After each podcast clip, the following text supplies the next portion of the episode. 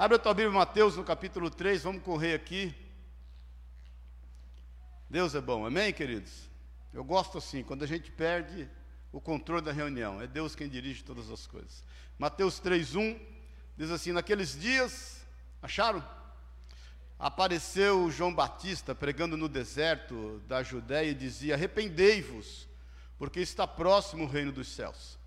Porque este é o referido por intermédio do profeta Isaías, vós do que clama no deserto, preparai o caminho do Senhor, endireitai as suas veredas. Usava João vestes de pelo de camelo, pelos de camelo e um cinto de couro. E a sua alimentação eram gafanhotos e mel silvestre. Então saíam a ter com, com ele em Jerusalém, toda a Judéia e toda a circunvizinhança de, do Jordão. E eram por ele batizados no rio Jordão, confessando os seus pecados. Vendo ele, porém, que muitos fariseus e saduceus, saduceus vinham ao batismo, disse-lhes: Raça de víboras, quem vos induziu a fugir da ira vindoura? Produzi, pois, frutos dignos de arrependimento, e não comeceis a dizer entre vós mesmos: Temos por pai Abraão, porque vos afirmo que destas pedras Deus pode suscitar filhos a Abraão. Já está posto o machado à raiz das árvores. Toda árvore, pois, que não produz bom fruto, é cortada e lançada no fogo. Amém? Vamos orar. Pai querido, obrigado. Obrigado pelo teu mover, pelo teu agir, Espírito Santo. Obrigado, Deus, porque o Senhor achou lugar no nosso meio, Pai. Tudo para louvor da tua glória. Nós colocamos diante do Senhor a nossa mente, o nosso coração, consagrados a Ti, a fim de que o Senhor fale através, Senhor, da Tua palavra a nós e nos faça crescer até a estatura do varão perfeito. É o que nós pedimos juntos em nome de Jesus, Pai, e te agradecemos por tudo que já temos visto e ouvido em teu nome, Jesus. Amém. E amém. Amém. Você já deu um abraço no teu irmão? Ainda não? Então dá um abraço nele aí.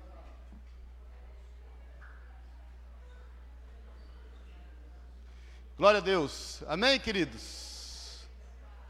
Amém, irmãos?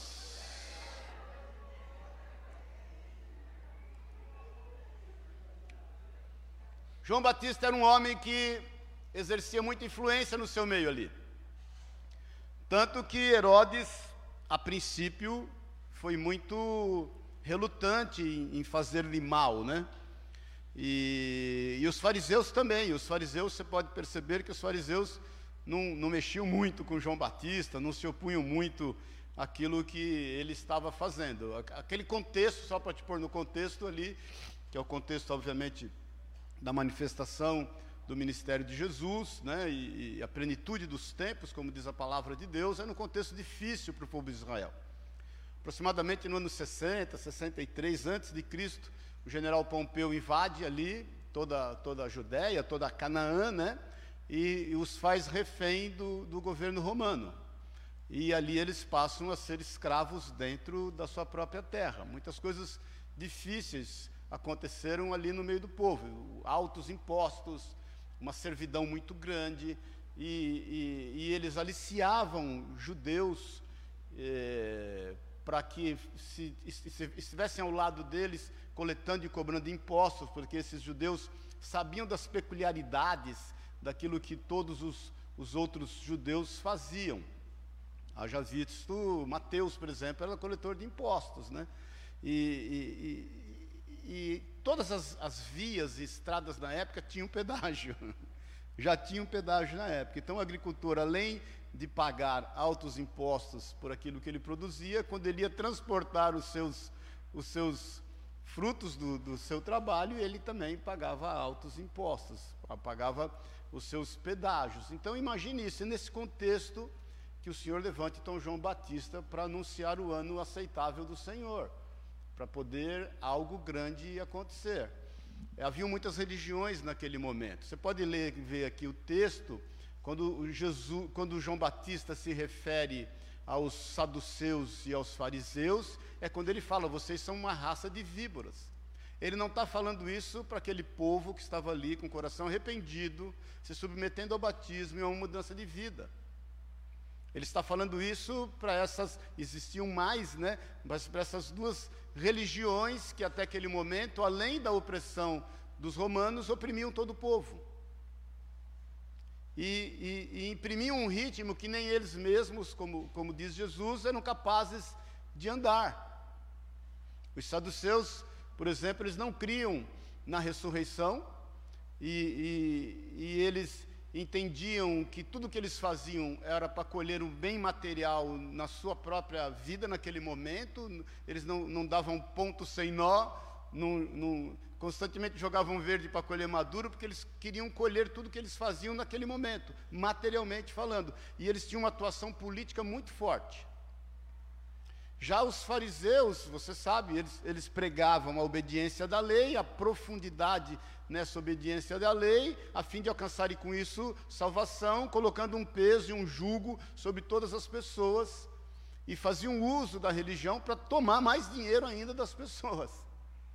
Então, esse era o contexto onde Deus levanta João Batista a fim de pregar uma mudança, uma mudança de vida Agora, irmãos, a, a, mudança não acontece quando a gente continua fazendo as mesmas coisas. Era isso que João Batista estava pregando. Einstein dizia isso, né? Insanidade, Einstein dizia. Você fazer sempre as mesmas coisas e querer colher resultados diferentes. Então é isso que João Batista, ele não se conformava. O Senhor o chamou para não tomar a forma daquele mundo, daquele momento, daquela época, daquela estação que aquele povo vivia. E ele vem então tomado com ousadia, com intrepidez. Imagina, a, a, a Bíblia diz que as multidões afluíam a ele e se arrependiam porque começavam a entender a vida que eles estavam vivendo começando a pensar: meu Deus, de onde eu sou? O que, que eu estou fazendo? Para onde eu vou? E ele começa então a ministrar isso com, com ousadia, com intrepidez na vida daqueles homens que de repente param e fazem uma reflexão de vida. É importante, irmãos, a gente entender que essa mensagem de João Batista era uma mensagem cheia de esperança. Toda mensagem que nos leva ao arrependimento é uma mensagem cheia de esperança, porque ela faz com que a gente quebre paradigmas na nossa vida. Porque por muitas vezes, sem nós percebermos, a gente está sendo conduzido como massa de manobra para aquilo que esse conceito do mundo, esse mundo, esse, esse, esse aion, né, esse mundo, esse cosmos, né, esse mundo, esse establishment, esse sistema, está conduzindo todos a viverem. Muitas pessoas às vezes alegam assim: não, mas eu não sou conduzido, eu tenho muita consciência daquilo que eu estou fazendo, é porque ele está muito impregnado por aquilo que todo mundo está fazendo. Você sabe, o cara do marketing de Hitler dizia: uma mentira contada muitas vezes se torna uma verdade. E se você parar e pensar um pouco e refletir em tudo que está acontecendo, dar um passo para trás, para poder olhar a situação de fora, você vai ver o quanto as pessoas estão totalmente conformadas com aquilo que está rolando e como os pensamentos eles estão sendo conduzidos. É bom a gente entender que existe uma indústria muito forte, pagando muito caro para nos fazer pensar, da forma como eles, obviamente, querem. Irmãos, a, relativa, a relativização da verdade já é pregada pelos sofistas lá na época de Pitágoras de, e, e, todos os filósofos que começaram a imprimir esse ritmo. Você sabe, no iluminismo francês, um, um grande filósofo chamado Descartes vem e, e, começa a criticar a absolutização da verdade. A verdade não era mais absoluta, as pessoas não podiam concordar com aquilo que eles entendiam que era verdade. E Descartes é aquele que fala que tudo ele duvida, de que nada é absoluto que a única certeza que ele tinha, porque tudo era questionável, a única certeza que ele tinha é que ele era um questionador. Isso foi e tem tomado conta do mundo, das pessoas, das famílias. E a gente começa a concordar, e vamos falar a verdade, às vezes até torcer por aquilo que a gente entende que talvez seja uma verdade. Isso está sendo feito. Esse conformismo, é isso que eh, naquele momento João Batista vem dizer: gente, vocês precisam se arrepender, vocês precisam buscar uma forma nova de pensar, vocês não podem ter esse, esse pensamento tão retrógrado, tão derrotista. E muitas vezes nós somos tomados por isso. As pessoas recebem um diagnóstico médico, pronto, ela pensa em morte, ela não pensa em vida. Ela não pensa em cura. A pessoa recebe um, um, um, um parecer eh, financeiro da sua empresa, pronto, ela pensa em falência e que as coisas não vão mais acontecer. Hoje em dia os casais discutem e muitas vezes discutem nas suas relações, e é necessário que haja confronto, irmãos. Relação é feita com confrontos, não é feita com afrontas, mas é necessário ter confrontos, embate de ideias, conversas, que isso vai gerar pensamentos diferentes. Não, eles muitas vezes pensam, ah, não dá, não resisto e eu vou separar. As pessoas já não têm paciência com seus filhos.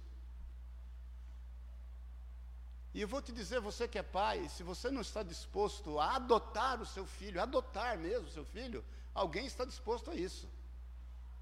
Tem muitas pessoas aí no mundo que estão dispostas a adotarem seus filhos e incutirem neles ideias e pensamentos e, e, e, e introjetarem neles costumes e meios que em dado momento eles não vão saber mais quem são. Então, essa mudança que João Batista vem dizendo. Por isso que ele fala: arrependei-vos. Diferentemente do que ele fala para os saduceus e para os fariseus, ele fala: arrependei-vos, raça de víboras. Porque vocês estão pensando, porque são descendentes de Abraão e que está tudo resolvido na vida de vocês, presta atenção. O machado já é colocado na raiz. Mas aqueles que estão ali sendo manipulados, controlados, conduzidos por um sentimento de escravidão, de derrota, de que não tem mais jeito, de que a gente está vivendo isso e, e, e, não vai ter outra situação diferente disso, João fala: se arrependam. E você sabe que a palavra arrependimento usado ali no grego é metanoia. Ele está dizendo assim: pense de forma diferente. Olhe com discernimento todas as coisas. Você pode imprimir e propor um ritmo diferente àquilo que você está vivendo ou que estão dizendo que você tem que viver. Esse é o Evangelho, querido. O Evangelho, a palavra de Deus diz em Tito que ele nos educa. Abra aí, por favor. Em Tito, Tito 2. Deixa eu catar minha colinha aqui. Tito 2, versículo 11 e 12. Presta atenção nisso. Tito 2, 11 e 12. Vou esperar eles colocarem aí. Porquanto a graça de Deus se manifestou Salvador a quem? A todos os homens. Educando-nos para que, renegadas as impiedades e as paixões mundanas, vivamos no presente século sensata, justa e piedosamente. Então, a graça de Deus, o Evangelho de Deus, a palavra de Deus, que gere em nós essa mudança de pensamento e que gere em nós um arrependimento a partir do momento que a gente passa a olhar qual é a nossa real situação, ela nos educa. O Evangelho, irmãos, é para nos educar, é para nos fazer pensar de forma correta, e isso que nos leva ao arrependimento. Por isso que o arrependimento é uma palavra de esperança, porque você começa a olhar o futuro de forma diferente. Porque até o futuro hoje é planejado e as pessoas atestam embaixo, planejado segundo o conselho dos homens, atestam embaixo e dizem sim, não tem mais jeito.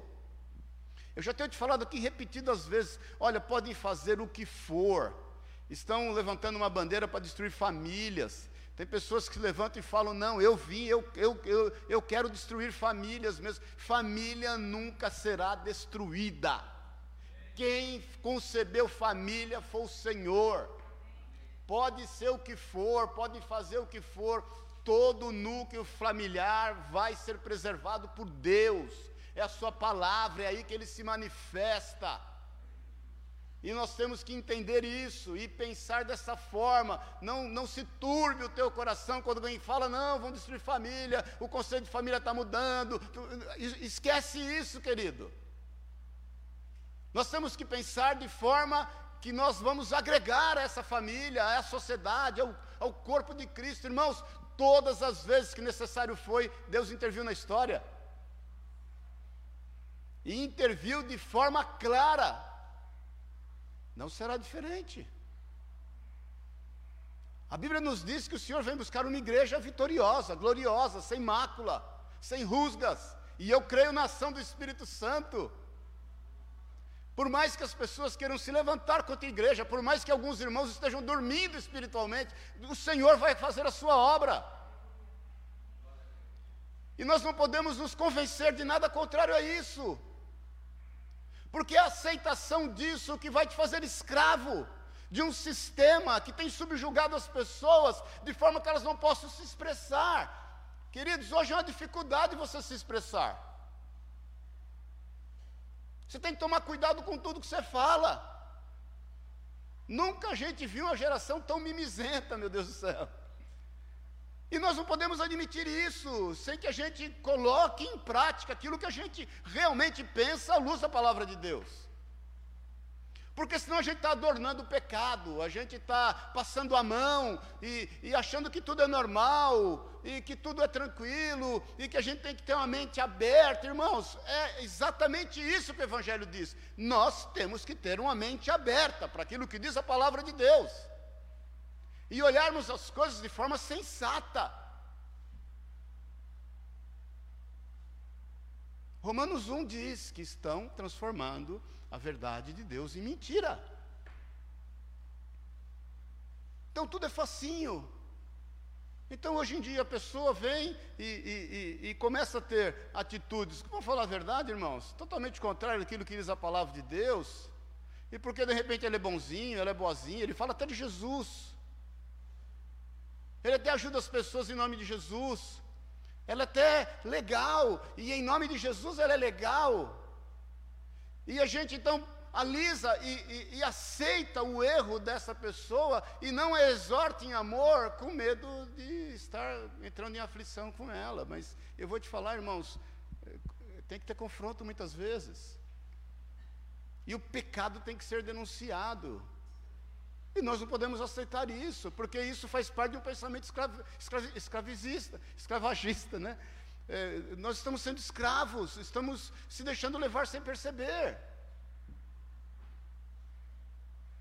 Amém, irmãos? Bom dia, paz do Senhor. De boaça, futebol clube, não estou nem um pouco bravo, nem nervoso, nada. Hoje em dia, irmãos, existe uma, uma corrente que conspira contra você pensar de forma certa. Porque, entenda assim, é, além de não nos quererem fazer pensar, querem nos fazer pensar de forma errada. Mais uma vez eu te falo como é que você tem olhado as dificuldades que o Senhor tem permitido que você enfrente na vida, de forma a retroceder e falar: não, não vou nem orar mais por isso, não tem mais jeito. Me conformei, ou de forma a avançar e enfrentar. Cadê os Davis dessa geração, meu Deus? Que enfrentam gigantes com recursos parcos e que são precavidos. Davi sabia que uma pedra era suficiente, mas ele pegou cinco. E que não querem vacilar, não querem ser pegos desprevenidos e que não aceitam afronta, por maiores que elas sejam e que declara com autoridade: Você vem contra mim com paus, com pedras, com palavras de impropérios, mas eu vou contra você em nome do Senhor dos Exércitos, e ponto. Óbvio, teve o agir de Davi naquele momento? Teve, mas você pode ter certeza que o agir de Deus foi muito maior do que o agir de Davi. Davi, óbvio, não se conforma e ele vê o tamanho do gigante, ele não pensa assim, ah, meu Deus, que gigante enorme, e o que, que vai ser de mim? Ele olha o gigante e fala: não tem como eu errar um cara desse, não tem como eu errar uma testa desse tamanho. E ele lança a pedra, e você sabe que quem impulsiona aquela pedra é o Senhor. Pode ter certeza que teve um anjo de Deus ali que levou a pedra para o destino certo. E quantas oposições Davi enfrentou? Dos seus irmãos, de todas as pessoas, quem é esse? O irmão fala para ele: Você viu aqui, você viu se aparecer aqui? Pergunta, pendura uma melancia no pescoço e você vai se aparecer melhor. E ele não se deu conta, porque ele estava entendendo uma forma diferente de pensar do que todos estavam pensando. Porque para eles serem confrontados por aquele povo inimigo, estava mais que bom. Cuidado, irmãos, quando a gente faz a interpretação errada de Romanos 8, 28, viu? Cuidado. Porque todas as coisas cooperam conjuntamente para o bem daqueles que amam a Deus. Porque você está pondo nesse pacote aí algumas coisas que não é de Deus. E que não estão cooperando para o seu bem e que está te fazendo conformar-se com a situação que você está vivendo, ah, não tem jeito, né? Mas também todas as coisas cooperam para o bem daqueles que amam a Deus. O cara que vai para uma entrevista de trabalho não se prepara. E não toma os devidos cuidados. E vai lá vestido de qualquer jeito, falando qualquer borracha, e aí volta sem o emprego, e para casa vem vindo falar, todas as coisas cooperam para o bem daqueles que amam a Deus. É um empresário que muitas vezes está fazendo e não dá certo porque não está sendo diligente, não está buscando direção de Deus, está pensando como todo mundo pensa, está fazendo o que todo mundo faz, está trabalhando olhando para a concorrência, não está olhando para o seu negócio, não está tendo zelo naquilo que faz, não está tendo zelo para com as pessoas que estão ao lado dele. Aí o negócio vai dando errado, ele fala: Ah, Deus está tratando comigo. Não, Deus está tratando é com todo mundo que está do seu lado, não só com você, porque você está sendo errado, você está pensando errado, você está fazendo errado. É pegar o diagnóstico médico e acabou, acabou a vida, não tem mais jeito, eu vou morrer. Meu irmão, todo mundo vai morrer, a não ser os que sejam arrebatados. Esperamos fazer parte dessa geração, mas isso é o destino de todos os homens, é o que Davi fala para Salomão ao fim da sua vida, aos 120 anos de idade. Ele fala para Salomão: vou para o caminho de todos os homens. Todo mundo vai passar por isso. Agora, quando isso vai acontecer, é outra história. Porque a gente está se conformando com isso também. Eu tenho questionado bastante essa questão, ah, morreu, era o tempo de Deus. Uai, será que era o tempo de Deus mesmo? Por que, que Jesus fala para que a gente esteja orando para que pessoas sejam ressurretas? Por que, que ele foi lá e ressuscitou Lázaro? Ressuscitou a filha de Jairo? Porque é, Paulo vai lá e, e ora e Eutico é ressurreto, porque cai não sei de quantos metros de altura e morre, e morre. Por que, que Pedro vai lá e ora e Dorcas é ressurreta? E a gente tem andado tímido em relação a isso, irmão. A gente vai no velório, a primeira coisa que a gente faz é o, era a vontade de Deus. Mas quem disse que era?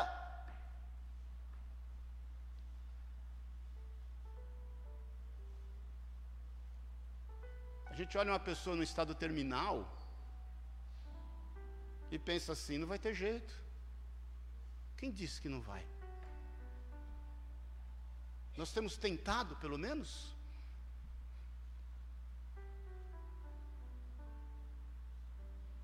Você olha um alcoólatra, um travestido, um marginal, e diz o quê? Tem jeito. Vai dar certo não. Nós temos tentado, irmãos. A gente está pondo a cara.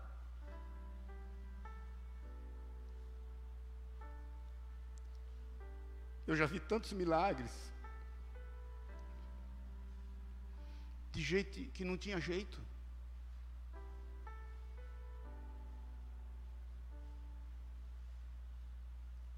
Eu tinha um rapaz em Pouso Alegre chamado Marcos. Ele ficava em frente à farmácia, do lado do Bradesco, lá no fim da avenida. E ele ficava parando os carros no, no trânsito, sem camisa com uma calça até a canela, imitando Michael Jackson. Moço forte, todo mundo tinha medo dele. Ele confrontava, ficava lá, e os guardas vinham, tiravam ele, e aí passava um pouco, ele voltava, ele molhava o cabelo. E, e, e assim, a cidade acostumou com ele. Ah, doido, deixa o doido, tira o doido, para que confrontar o doido? Um dia eu estou indo para casa, numa rua lá, chamada Rua do Aterrado, eu não lembro o nome da rua, Toni Toledo, né? Acho que é a rua, sei lá. É Toni Toledo? Doutor, não, a do Aterrado lá. Também é? A que vai até para minha casa lá? É mesmo? Acho que não, acho que é Toni Toledo. Não? Então, tá aí o Pouso Alegrense. Desculpa. e ali no meio, o Aterrado é um dos piores bairros ali de Pouso Alegre. No meio do aterrado, eu estou indo para casa, já tipo 11 e meia da noite, vejo do lado, lembro até o carro que eu estava. Do lado direito, andando na calçada, do Marcos, tal do Marcos. Eu parei o carro. Falei, meu irmão, e aí, tudo bem? Tudo, e aí, qual é que é? Tudo bem, entra aqui no carro, vou te dar uma carona. Levei ele para a porta da casa dele, deve ter ficado até as três da manhã lá, na porta da casa dele. O Marcos aceitou Jesus. O Marcos me adotou como pai. Meu irmão, ele me deu tanto trabalho que você não está entendendo. A gente tinha lojas na rua lá, três lojas na época, ele ia nas lojas, falou, ó, oh, meu pai mandou vir aqui. Aí me ligava da loja, porque tinha uns ramais internos, ó, oh, Maurício, tem um rapaz aqui, diz que é teu filho, o Marcos. Eu falei, deixa ele aí. Manda ele vir para cá, ele ia para o escritório. Só que no escritório ele ia bem arrumadinho. Ele punha aquela calça lá aqui até a canela, punha um sapato sem meia, punha um paletó sem camisa, dava um, abotoava aqui, pegava o cabelo, molhava, ele, ele passava tudo molhando e ficava lá na recepção. Um dia um, uma moça que, que foi minha sócia estava lá, até falou, Maurício, ela entrou na minha sala e falou, o que, que é isso aí? Eu falei para ela, isso aí é gente. Isso aí é uma pessoa. Ele, obviamente, tinha problema com drogas. Um dia, sacrifício, arrumamos, estamos terminando aqui no horário, arrumamos uma internação para ele lá em Campinas, foi um trabalho. O, o, o, delegado do GOI lá de Operações Especiais era da nossa igreja, conseguimos lá em Campinas uma internação para ele, a igreja pagando. Eu comprei um choval que tem que levar né, para a internação, bacia, comida, roupa de cama, toalha, levamos. Eu com a mãe, Dona Tereza, saí um dia quatro da manhã, porque tinha que estar lá cedo de Pouso Alegre para chegar lá 5, 5 e meia em Campinas, 6 horas. Chegamos em Campinas, deixamos o Marcos. Quando eu deixei o Marcos, eu falei, meu Deus, não é por nada não, glória a Deus, que puxa vida, que alívio. Porque era o trem de manhã, de tarde, de noite na minha captura, e eu, glória a Deus, estamos juntos. E ele na igreja, e eu não deixava ninguém mexer com ele na igreja, deixa ele aí.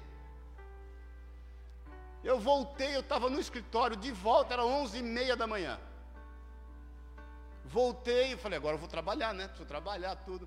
Deu 15 para meio-dia, me liga o Marcos. Ô pai, e aí, tudo bem? Ô Marcos, que bom. Como é que você está? Você tá, está gostando? Ele falou, não, eu vim, estou aqui na rodoviária, eu voltei.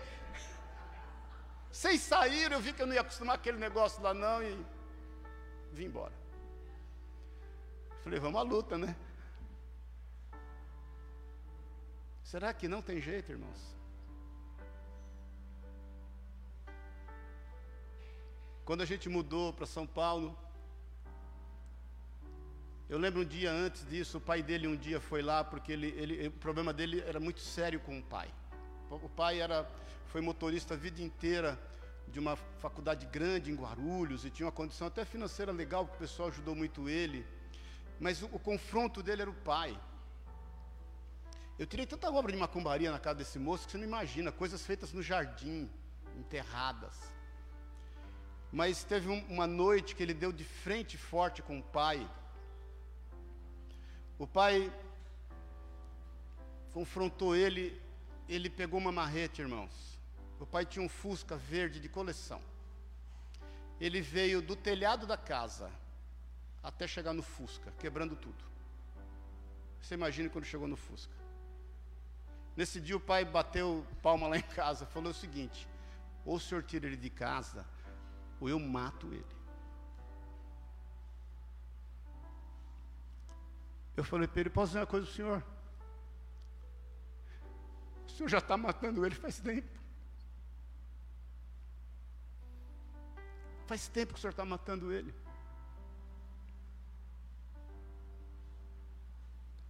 E ele falou, mas eu não acredito em mais nada. Eu falei, mas eu acredito no poder de Deus na vida dele. Mudamos para São Paulo. Um dia eu fui pregar na igreja lá de Minas. E estou andando na rua lá na Doutor Lisboa. Eu e o Gil estava comigo. E aí, de repente, veio por trás alguém me abraçou. O Gil já querendo saber o que estava acontecendo, era o Marcos. Marcão, que alegria. Ele falou, pai, cadê? E, com saudades de você. Eu falei, cara, e aí, como é que você está? Ele falou, não, estou super bem, casei, estou morando em Guarulhos. Tenho uma filha. Estou indo na igreja. A última notícia que eu tive dele, ele morreu faleceu não sei do que. Mas eu tenho certeza que ele está com o Senhor. Tenho plena convicção que aquele que começou a boa obra nele foi fiel para terminá-la. Irmãos, eu passaria aqui o dia contando de casos semelhantes a esses. Não é que eu vi ou que eu ouvi, é que eu vivi. É isso que João Batista está pregando. Arrependam-se. Parem de pensar dessa forma. Sabe o que aconteceu? Começaram a pregar que você tem que pensar fora da caixa. E aí eu fico perguntando qual é a caixa que todo mundo quer sair fora.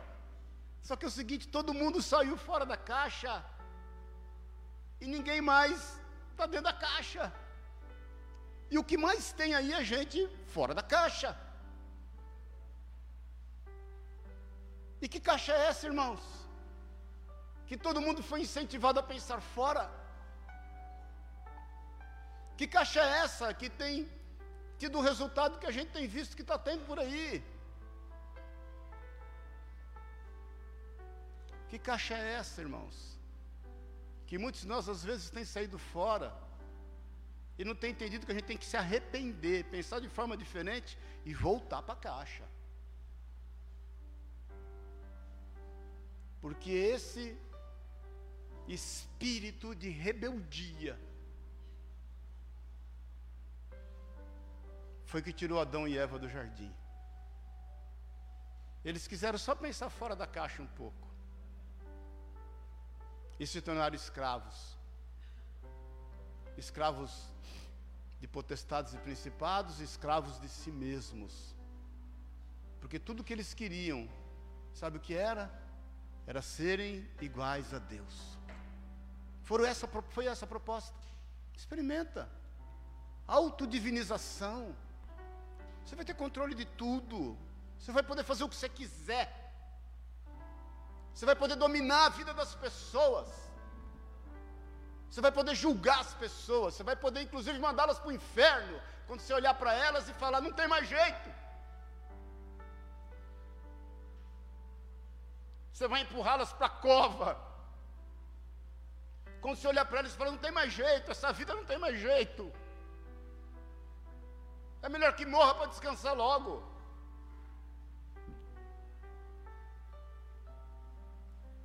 Você vai ser como Deus. Você vai ter domínio de tudo que está ao seu redor. Não vai precisar dar satisfação para ninguém mais na sua vida. Ninguém mais precisa saber da sua vida. Você vai fazer o que você quiser da vida.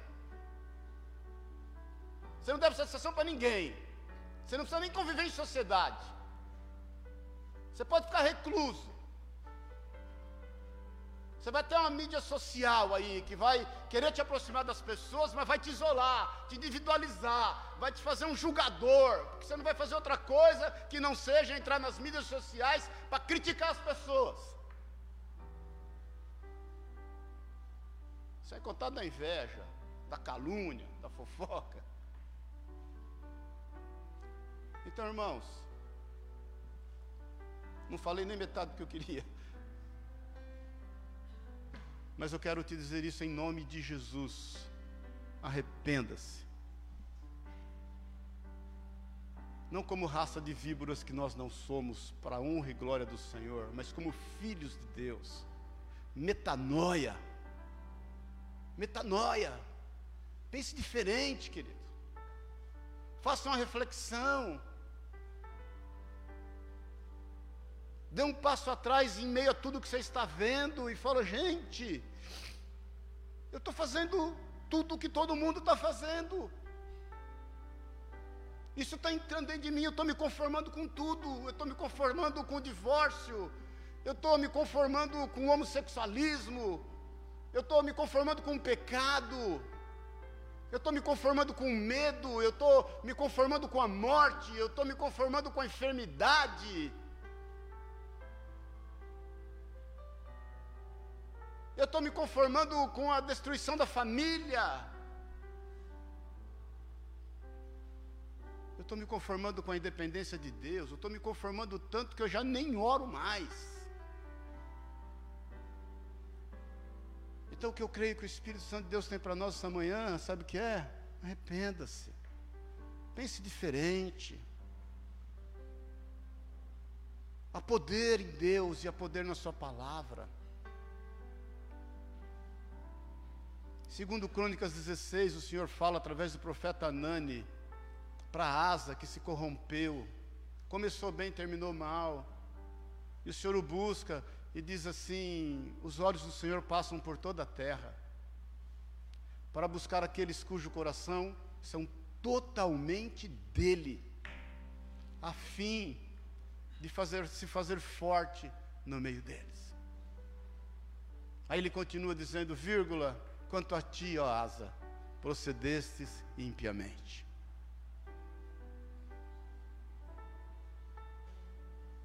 Irmãos, vamos se arrepender. Tenho falado aqui, irmãos, constantemente, nunca houve tanta necessidade como nessa geração de pessoas que se portam de forma diferente. Que olham as coisas de forma diferente, são capazes de acreditar. Então é o seguinte, desperta tu que dormes, no amor.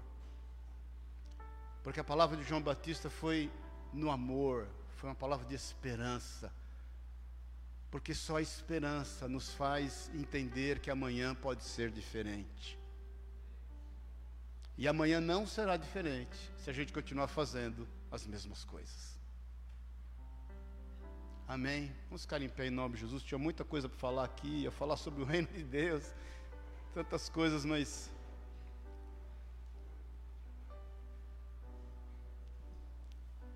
Irmãos, olha para mim um pouquinho. Convenhamos, convenhamos. Convenhamos, somos maduros. Todos nós sabemos disso. Todos nós temos consciência disso. Nós estamos vivendo constantemente bifurcações na nossa vida. E a palavra de Deus diz em Isaías: quando a gente estiver diante de uma bifurcação, e não souber o caminho que nós devemos andar, tomar, virá uma voz e dirá: Este é o caminho, segue por ele. O problema é que no afã de chegar lá, no desejo de conquistar, no desejo de ser bem sucedido, a gente vai tomando o caminho que todo mundo está tomando, porque está dando certo para muita gente. E eu pergunto: está dando certo mesmo?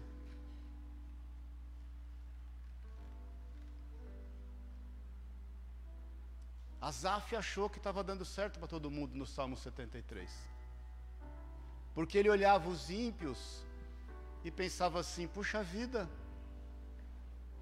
olha a situação dos caras, eles cada vez mais prosperam, tudo que eles fazem dá certo. E ele vai buscar, Asaf era, era o, o, o, mestre responsável pelo louvor no templo, no templo de Davi. Leia lá o Salmo 73, tremendo, e ele, e ele fala assim: Senhor, por que isso? Eu aqui na situação que estou, eu olho para o meu vizinho, a mulher dele é bonita mais que a minha. Você sabe, né, irmãos? Não tem mulher feia, né? Tem mulher bem tratada só. Ou não. Não existe gente feia. os filhos dele, a roupa dele, o carro dele, a carruagem dele, os cavalos dele. E eu aqui, Senhor, nessa situação. Aí ele diz assim: Eu pensei assim, até que entrei no santuário de Deus. E atinei para o fim deles.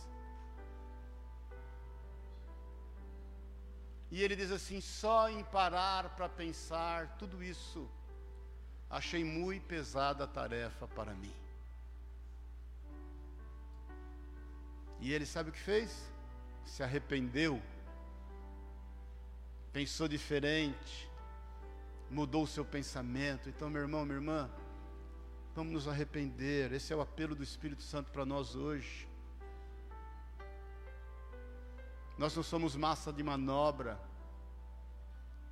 Nós não somos escravos de sistema nenhum, nós somos comprados com o precioso sangue de Jesus.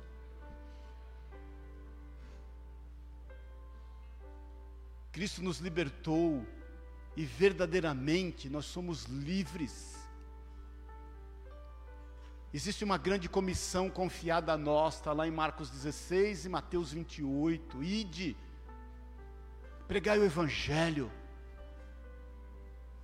ensinando a todos a obedecerem a minha palavra. Pregue o Evangelho, façam discípulos, ensinando-os a obedecerem a minha palavra. Ensina os meus filhos a obedecerem a minha palavra. Você sabe, Jesus é quem fala: meu povo perece porque não conhece as Escrituras não sabe o que eles têm de direitos, não conseguem tomar posse daquilo que eles não sabem que é deles. E Jesus fala: expulsai demônios, curai enfermos, ressuscitai mortos. Eu já orei para um monte de morto, irmão, para ressuscitar. Nenhum ressuscitou ainda, mas já conversei com quatro que ressuscitaram. E te falo toda vez que eu vou fazer um velório, eu já vou orando, Senhor, é o seguinte, se ele levantar, eu vou sair correndo meia hora, mas faz a tua obra. Uma vez, o último que eu vou te falar, morreu a filha, um, um casal da igreja muito querido lá em Pouso Alegre, num acidente de automóvel, morreu a filha que vimos nascer, corria para a igreja para cima e para baixo. Eles caíram, ele dormiu no trânsito, caiu num precipício. Aí a mulher e uma filha é, foram levadas, porque ele saiu com aquilo, pegou a menina né, já morta, foi para a estrada junto com a esposa e a outra filha. Uma doideira, aí parou um caminhão, levou a mulher e a filha para uma cidade e ele com a outra filha noutra. E ele me ligou. Me ligou tipo 24 de dezembro. Eu estava em casa já com a galera reunindo lá para o Natal. E falou, Maurício, tivemos um acidente de carro e, e a Aline, a Aline era mais nova, a outra era a Larissa, morreu. Eu falei, como isso, Ney? Como morreu? Morreu. Não, eu vou aí, onde você está? Estava em Perdões, Opa, 180 quilômetros de Pouso. Peguei o carro e fui para lá. Cheguei lá, encontrei ele, já né, a gente se abraçou, chorou, está a menina? Fui lá. Irmãos, eu fiquei uma hora e meia orando com a menina. Uma hora e meia. Naquela pedra fria. E aprove a Deus não ressuscitá-la.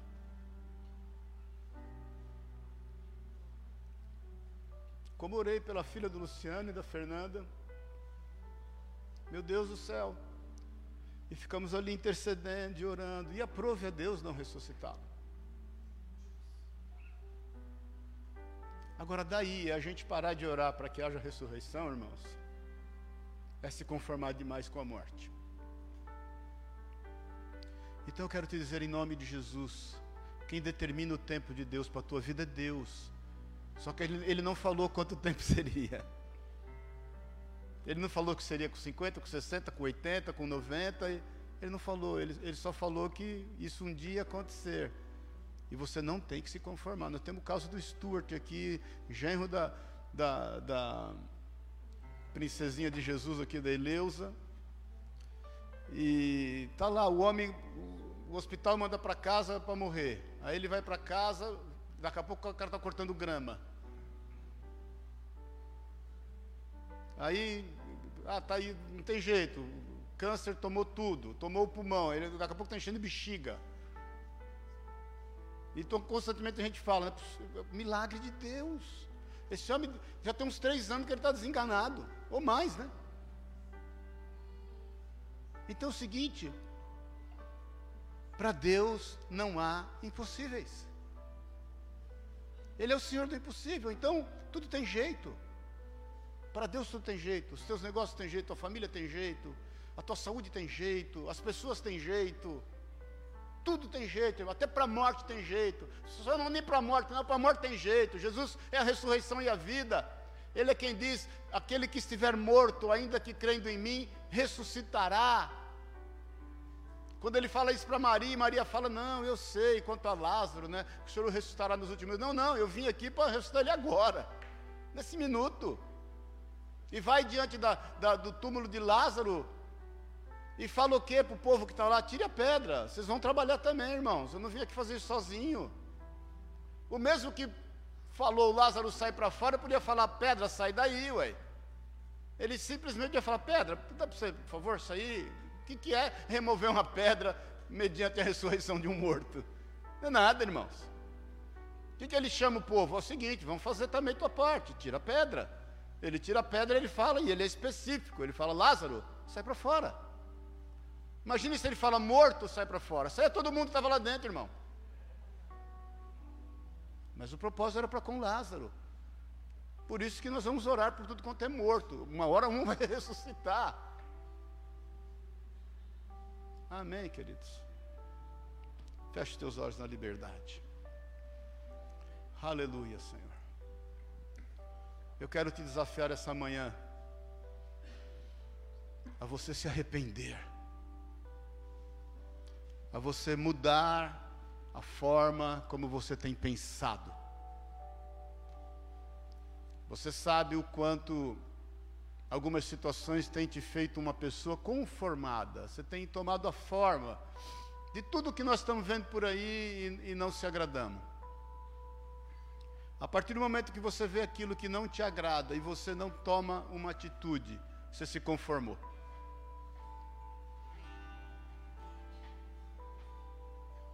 A partir do momento que você vê qualquer situação, querido, qualquer situação, minha querida, em que você entende que não é bom, que não é agradável, que não é aquilo que você quer, mas você também não faz nada. Você não está fazendo nada para manutenção do teu casamento, se você não está fazendo nada para manutenção do teu negócio, para manutenção do teu emprego, para manutenção da tua estabilidade financeira. Você não está fazendo nada para a tua saúde emocional, para a tua saúde física, para a tua saúde espiritual. Se você está sendo confrontado com muita coisa que está te deixando abatido, apático, triste, deprimido, mas também não está fazendo nada, você está conformado. E eu creio no poder do Espírito Santo de Deus que está aqui. Eu creio no amor de Jesus Cristo manifesto na nossa vida aqui, porque Ele é quem diz: onde dois ou mais se reunirem, eu ali estarei. Ele está aqui. Jesus está aqui. Basta você tocá-lo, como aquela mulher com fluxo sanguíneo de, de, fluxo sanguíneo por 12 anos, que já tinha dispensado todos os seus recursos com os médicos e nada lhe adiantou, que ela tinha que viver reclusa por causa daquela enfermidade, ela era, ela era, ela não podia estar convivendo na sociedade, ela dá um jeito no meio de toda aquela multidão, ela pensa diferente, ela toca em Jesus. E tocando em Jesus, saiu virtude do Senhor. Jesus para toda aquela multidão, e todos ficam aflitos, querendo entender o porquê Jesus parou, e ele diz: Olha, alguém me tocou, de mim saiu virtude. E os discípulos dizem: Senhor, como alguém, tanta gente aqui te tocando? Não. Alguém me tocou pensando diferente, alguém me tocou pensando a forma errada, alguém me tocou arrependida, tendo um metanoia, pensando acima do pensamento de todo mundo, pensando além do que todo mundo está pensando, isso é metanoia, pensar acima, pensar além. E aquela mulher constrangida se identificou: Senhor, eu te toquei. E Jesus falou o que para ela? Querida, a tua fé te salvou. Então, meu irmão, minha irmã, tem uma metanoia hoje. Vamos ter uma metanoia. Vá para a tua casa e olhe a tua casa como ela deve ser olhada à luz da palavra de Deus. Olha a tua vida hoje como ela deve ser olhada à luz da palavra de Deus. E pode crer que as demais coisas vão acontecer, porque quando nós buscamos o reino dos céus e toda a sua justiça, as demais coisas acontecem. Em nome de Jesus. Eu quero orar com você. Olhe para a sua vida. Olhe para a sua vida. Você que entende e que é consciente daquilo que a gente tem falado, e que sabe que por muitas vezes tem vivido uma situação de conformismo, você pensou tanto fora da caixa que saiu da caixa e esqueceu até de onde você veio. O reino de Deus, irmãos, o reino dos céus, não é um lugar para onde a gente vai, querido. O reino dos céus, os céus é um lugar da onde o reino vem. Era isso que João Batista estava pregando. Se arrependa, porque é chegado sobre vós o reino de Deus. Muitas vezes nós estamos aqui com uma visão escapista, não vemos a hora de ir por céus, não é, irmãos? O céu não é o teu destino, querido, o céu é a tua origem. Você vai reinar nesta terra com Cristo, porque é chegado o reino de Deus. O reino de Deus não é para onde a gente vai, é de onde a gente veio. É, do, é dos céus que o reino veio, manifestou-se na pessoa de Cristo Jesus, o Senhor. E esse é o papel da igreja, de avançar, de exercer domínio, de voltar para o jardim conduzido pelo Espírito Santo de Deus. Então, se você tem dificuldades, se você tem enfrentado muros, portas que estão cerradas, fechadas, e que estão te impedindo de avançar, Jesus é quem disse: as portas do inferno não prevalecerão contra a igreja, nada pode impedir o nosso avanço no Senhor. Se você entende, confessa que é preciso mudar o seu pensamento, levanta a tua mão, eu quero orar com você, cada um olhando para a sua vida. Rachere canta labassúria, canta lá. Espírito Santo de Deus, oh Senhor, as nossas mãos estão levantadas a Ti, não estão levantadas meramente, Senhor, a qualquer situação que não seja o Senhor. Esse é o nosso clamor pela tua misericórdia. É, essa é a nossa confissão de arrependimento. Nós levantamos as nossas mãos em sinal de arrependimento. Nós queremos ver uma mudança na nossa vida. Nós queremos praticar coisas diferentes, Senhor, segundo a luz da tua palavra, e queremos ter uma mudança de pensamentos, Senhor, a fim de que o seu reino que já veio seja estabelecido em nós. Nós queremos, Deus, andar em novidade de vida, declarar que as coisas velhas já passaram e que tudo se fez novo. Ter, Deus, o entendimento de que é o nosso papel orar para que enfermos sejam curados, para que endemoniados sejam libertos, para que mortos ressuscitem, para que os seus filhos sejam discipulados e, e aprendam o caminho que devam andar. Senhor, as nossas mãos se levantam a Ti, Senhor, em sinal de protesto a esse mundo, em sinal de protesto a esse sistema, em sinal de protesto aquilo que querem fazer de nós como escravos, porque nós somos livres. A nossa mão se levanta a Ti, porque nós somos livres para andar segundo a Sua boa, agradável e perfeita vontade. Tudo para louvor da tua glória, até que tudo se cumpra e nós vejamos o estabelecer do seu reino completo sobre esta terra por toda eternidade, em nome e na autoridade de Jesus Cristo, o Senhor, o nosso Deus, o nosso Salvador, na unção e no poder do Espírito Santo de Deus, Senhor. Amém e amém. Glória a Deus, aleluia. Aleluia. Amém, querido. Eu quero que você dê um abraço ao teu irmão, ministre a vida dele e fale: Você é livre. Você é livre. Mas fale aí: Você é livre. Você é livre. Cristo Jesus te libertou. Amém? Uma palhinha.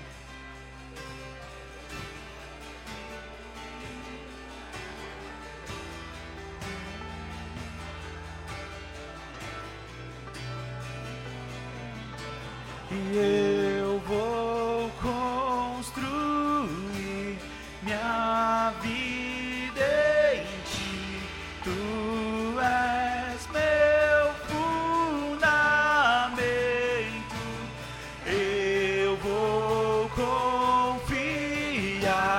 somente em ti.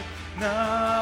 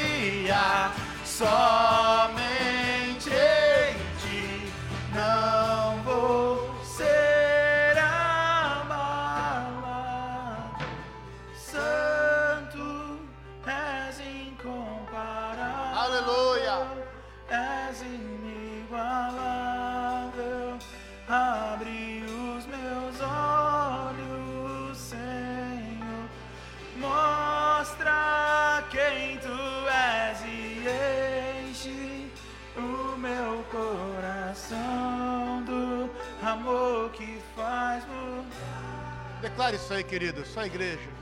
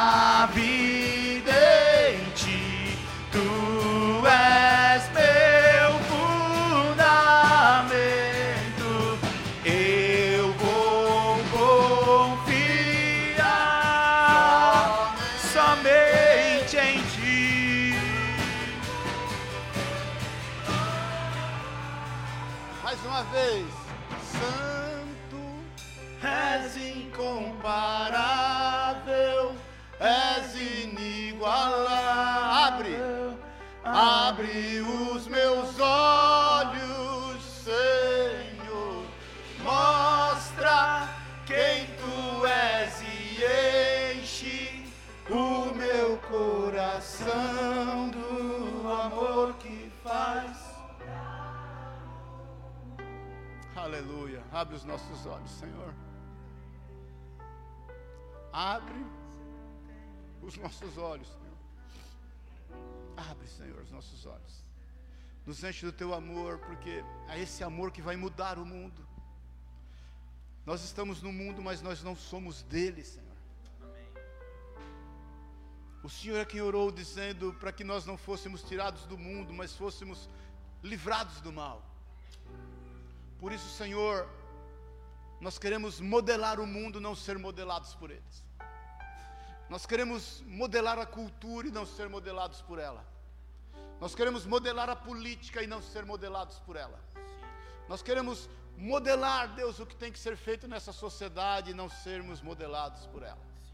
Nós queremos com as nossas casas, famílias, Pai, modelar as famílias e não sermos modelados por esta pseudo-família que tem sido colocada diante dos nossos olhos. Por isso, Senhor, abre os nossos olhos. Abre os nossos olhos, mostra quem tu és, Pai, e enche, enche o nosso coração, Senhor. Enche com amor que pode e vai mudar o mundo. É o teu amor que vai mudar o mundo através de nós. Eis-nos aqui, envia-nos a nós. É o que te pedimos em nome de Jesus. Que o amor de Deus, o Pai, a graça eterna de Jesus Cristo, nosso Deus amado, Jesus, que é o nosso amigo certo de toda hora incerta, que a unção, o poder e o consolo do Espírito de Deus te leve em paz, na paz que excede todo entendimento. Que você tenha um mês de julho excepcional, que você viva nesses dias que restam esse mês ainda, milagres do Senhor, em todas as áreas da tua vida, porque tudo é possível ao que crê. E eu declaro a mão de Deus sobre ti e a unção que despedaça todo jugo sobre a tua vida, em o nome de Jesus. Amém e amém. Amém, querido? Só mais um detalhe, eu não esqueci daquilo que o Senhor propôs no seu coração, na liberdade, da tua oferta. Eu quero já orar por ela, Pai querido, eu quero colocar diante do Senhor a vida desses queridos teus, os ofertantes, os dizimistas, que a tua mão, o teu poder seja sobre cada um. Eu declaro o assolador, o vibrador, o, o, o assolador, o migrador, o, o, ladrão que se levantou para matar e roubar e destruir, especificamente nessa área financeira dos seus filhos, da nossa vida, repreendido em nome de Jesus.